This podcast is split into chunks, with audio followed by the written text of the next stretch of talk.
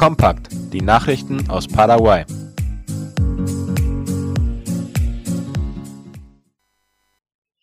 Tovati hat einen Trinkwasserbrunnen erhalten.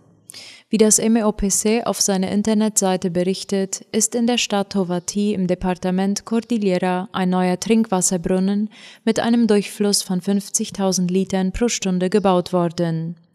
Der neue Brunnen wird rund 300 Familien in verschiedenen Gebieten zugutekommen. Mit diesem Bau sollen die Probleme des Unterdrucks und der Versorgungsunterbrechungen behoben werden, womit die Einwohner fast täglich zu kämpfen hatten. Außenminister bekundet das Interesse Paraguays an der Eröffnung einer ständigen Vertretung bei der WTO. Darüber schreibt IP Paraguay. Außenminister Euclides Acevedo hat sich in der Schweiz mit der stellvertretenden Generaldirektorin der Welthandelsorganisation WTO, Anabel González, getroffen. Dabei überreichte er ihr ein Dokument, worin die paraguayische Regierung offiziell ihre Absicht bekundet, eine ständige Vertretung bei der WTO zu eröffnen.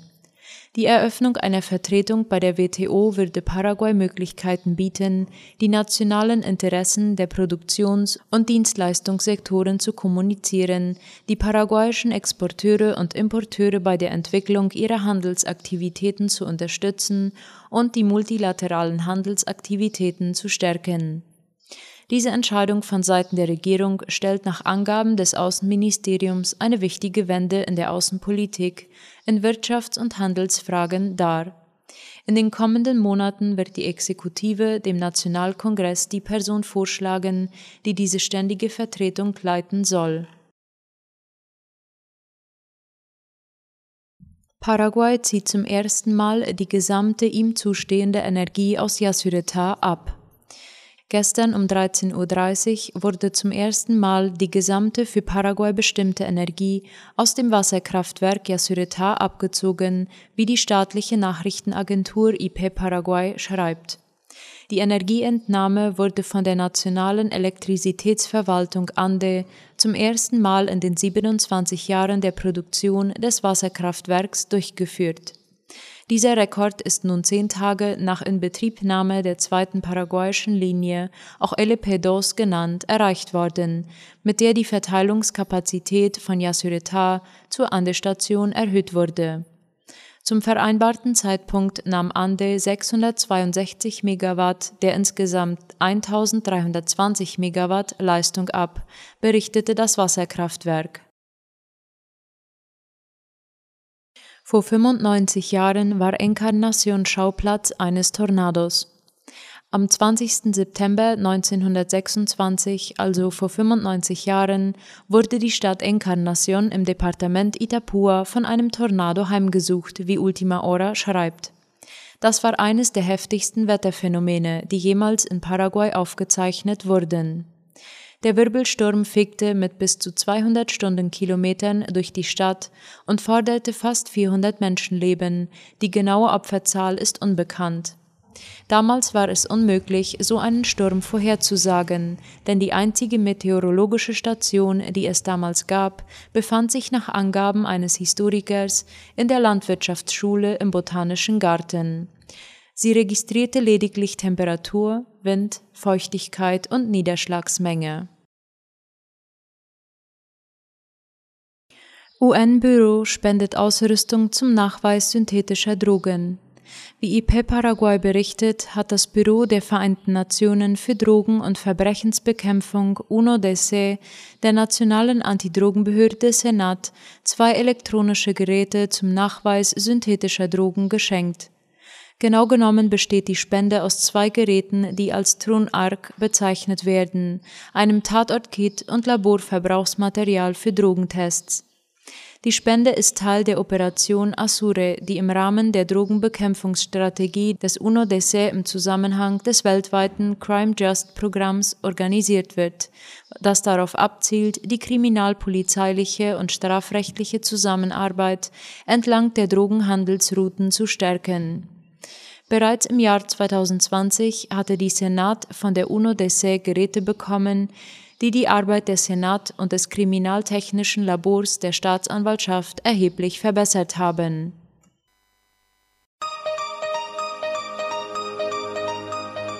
Das Neueste aus aller Welt.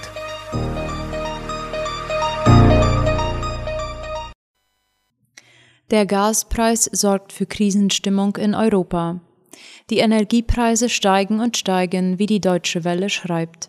Im August lagen sie im Schnitt um 25 Prozent über dem Vorjahreswert. Und der Haupttreiber des Preisanstiegs ist das Erdgas mit einem Plus von gut 44 Prozent, wie das Statistische Bundesamt berechnet hat.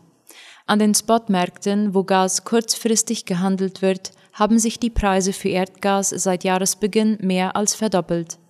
Besonders extrem ist die Lage in Großbritannien, wo die Gaspreise seit Jahresbeginn um 250 Prozent gestiegen sind. Experten sehen viele Gründe für den heftigen Preisanstieg. Einerseits hat sich die weltweite Nachfrage wieder normalisiert. Die Wirtschaft läuft an und gerade der Verbrauch in Asien beeinflusst auf den eng verflochtenen Erdgasmärkten auch den Preisniveau in Europa. Andererseits sind die Gasspeicher in Europa nach dem vergleichsweise kalten vergangenen Winter noch nicht wieder komplett aufgefüllt. Trudeau gewinnt die Wahlen in Kanada. Premier Justin Trudeau hatte Neuwahlen ausgerufen, um in Kanada mit absoluter Mehrheit regieren zu können, wie die Deutsche Welle schreibt. Die Regierungspartei von Justin Trudeau errang nach Prognosen des öffentlichen Senders CBC bei der Abstimmung etwa 158 Mandate der 338 Mandate und ließ die Konservativen von Kontrahent Aaron O'Toole mit ungefähr 119 Sitzen hinter sich. Der Oppositionsführer räumte seine Niederlage ein. Er habe Trudeau angerufen, um ihm zu gratulieren, sagte O'Toole in seinem Heimatwahlbezirk außerhalb von Toronto. Im flächenmäßig zweitgrößten Land der Erde ändert sich damit gegenüber den Wahlen von 2019 kaum etwas. Für eine absolute Mehrheit wären 170 Mandate notwendig gewesen. Trudeau ist damit auch künftig auf die Hilfe anderer Parteien angewiesen. Auch die erweiterte Regierung in Kabul kommt ohne Frauen aus. Insgesamt seien per Dekret 17 weitere Personen ins Kabinett berufen worden, sagte Taliban-Sprecher Mujahid auf einer Pressekonferenz in Kabul. Dazu zählten auch Mitglieder von ethnischen Minderheiten wie den Hazaras, wie die Deutsche Welle schreibt. So gehörte einer der Stellvertreter im Gesundheitsministerium dieser Gruppe an. Bei der Auswahl der Stellvertreter sei vor allem auf die professionelle Eignung und technische Fertigkeiten geachtet worden. Man versuche, das Kabinett weiter zu stärken, und es könnte sein, dass Frauen für bestimmte Positionen in den erforderlichen Sektionen ernannt würden und eines Tages bekannt gegeben würden, fügte der Sprecher hinzu. Mehr als 100 Menschen aus Ärmelkanal gerettet. Wie aus dem ORF hervorgeht, haben französische Schiffe 108 Menschen beim Versuch der Überfahrt nach Großbritannien aus dem Ärmelkanal gerettet. Die Flüchtlinge seien in Booten unterwegs gewesen, die teils in Seenot geraten, teils bereits gekentert waren, teilten die französischen Behörden heute mit. Nach Angaben der Präfektur versuchten zwischen Januar und Ende August etwa 15.400 Migranten die Überfahrt über den Ärmelkanal. Etwa 3500 von ihnen wurden aus Seenot gerettet und zurück nach Frankreich gebracht. Im gesamten Vorjahr waren es 9500 gewesen. Vulkan Etna auf Sizilien wieder ausgebrochen.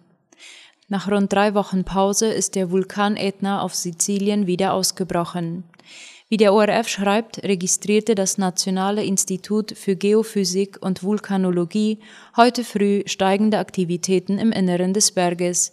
Eine Aschewolke stieg rund 9000 Meter auf.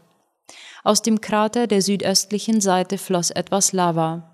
Der offiziell 3357 Meter hohe Vulkan spuckt seit Mitte Februar immer wieder Lava und Asche. Rund 50 Ausbrüche wurden bisher in diesem Jahr registriert. Diese sind oft spektakulär zu beobachten, meist aber ungefährlich für die umliegenden Dörfer und die im Süden gelegene Großstadt Catania. Der dortige Flughafen kann derzeit noch angeflogen werden. Älteste eineige Zwillinge leben mit 107 Jahren in Japan. Zwei über 107 Jahre alte japanische Schwestern sind laut dem Guinness Buch der Rekorde die ältesten lebenden eineiigen Zwillinge der Welt. Umeno Sumiyama und Koume Kodama waren am 1. September 107 Jahre und 300 Tage alt, wie der ORF laut dem Guinness World Records gestern bekannt gab. Sie wurden am 5. November 1913 auf der Insel Shodoshima im Westen Japans in eine 13-köpfige Familie geboren. Japan ist das mit am schnellsten alternde Land der Erde. Rund ein Drittel der 125 Millionen Einwohner des Inselreiches ist bereits 65 Jahre alt oder älter. Rund 86.000 Japaner sind sogar 100 Jahre oder älter